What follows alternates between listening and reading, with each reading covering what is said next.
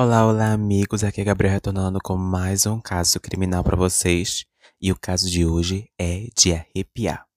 Bom, é sobre Frauke Liebes, ligações misteriosas e o corpo encontrado. Hum, ela tinha 21 anos de idade quando desapareceu após sair de um bar. Depois de dias mantendo contato através de ligações estranhas, a garota nunca mais voltou para casa. Ela era uma jovem alemã que nasceu em 21 de fevereiro de 1985. Ela tinha 21 anos, era estudante de enfermagem e sempre morou em Lübeck, Alemanha.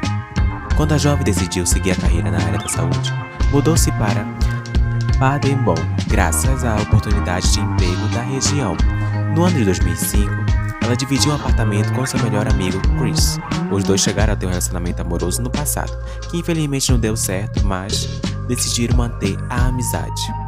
Bom, Frelk era muito delicada e dedicada aos estudos e bastante ativa nas redes sociais. Em 21 e 20 de junho de 2006, sua mãe estava na cidade para visitá-la. As duas, acompanhadas por Chris, saíram para tomar um café. Chris relata que durante o passeio, Frelk recebeu uma mensagem de texto de um amigo convidando para ir a um bar naquela noite. Era época de Copa e Copa do Mundo, e os bares ficavam lotados de jovens torcedores bebendo cerveja e assistindo às partidas. Bom, sua mãe lhe deu uma carona até o bar por volta das 9 horas da noite. Chris estava sem suas chaves, então combinou com a sua colega de quarto que ficaria com as dela e a manteria se acordado para abrir a porta quando ela voltasse. Bom, ela e alguns amigos assistiram a partida entre Inglaterra e a Suécia. Um deles relatou que ela estava trocando mensagem com alguém chamado Niles, que até que sua bateria acabou. Niles tinha sido apresentado por amigos em comum, até o momento os dois não tinham relacionamento amoroso, e mas gostavam de trocar mensagens e compartilhar assuntos do dia a dia. Frelk chegou a pedir um carregador de celular emprestado para não perder o contato com o amigo. Bom, por volta das 11 horas da noite, a jovem deixa o bar e ela disse aos amigos que iria direto para sua casa e tinha apenas 5 euros em sua carteira, então faria o trajeto de 1,5 km a pé. Bom, ele ficou acordado o máximo de tempo que conseguiu, mas acabou adormecendo. adormecendo. Quando acordou, achou estranho que Frelk não tivesse voltado. Pela manhã, recebeu mensagem de uma colega da amiga dizendo que Frelk não havia comparecido à aula e que não conseguia contato com ela. Chris contatou a mãe de Frelk e os dois telefonaram para a delegacia local como de pranche. A polícia disse que não poderia considerar o desaparecimento, já que a garota era livre para ir e vir e não fazia nem 24 horas sobre o seu sumiço. Na semana seguinte, Chris recebeu ligações e mensagens estranhas.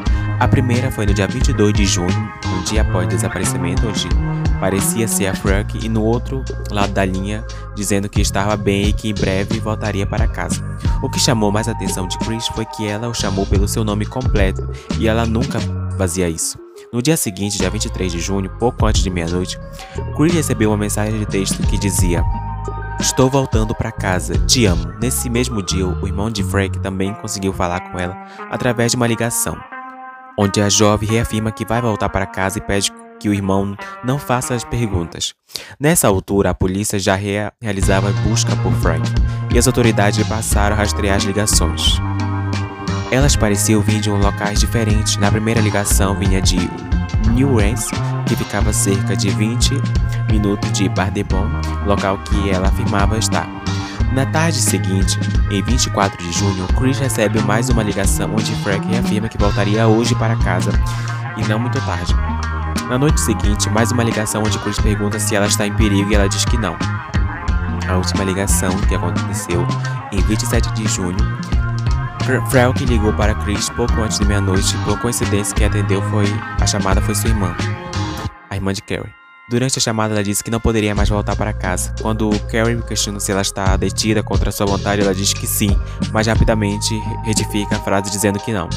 A voz de Frank parecia estranha, de alguém que estava alcooliz alcoolizada ou sob efeito de drogas.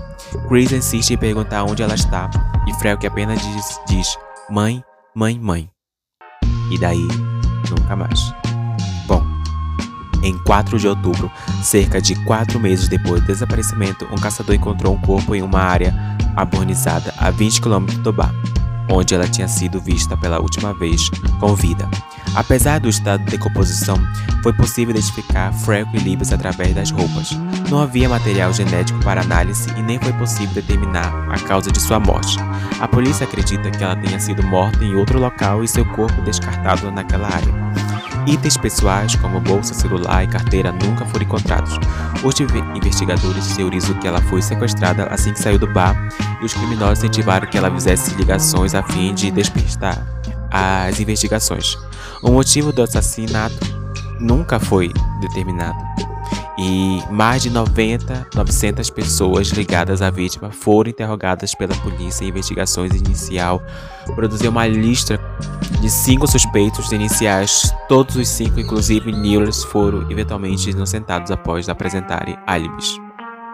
O caso permanece até hoje sem solução e a sua divulgação segue sendo feita através de doações de pessoas que se sensibilizaram com a morte da jovem. Em novembro de 2022, a partir de uma denúncia anônima, a polícia revistou duas casas em Pardemont, mas infelizmente nada foi encontrado.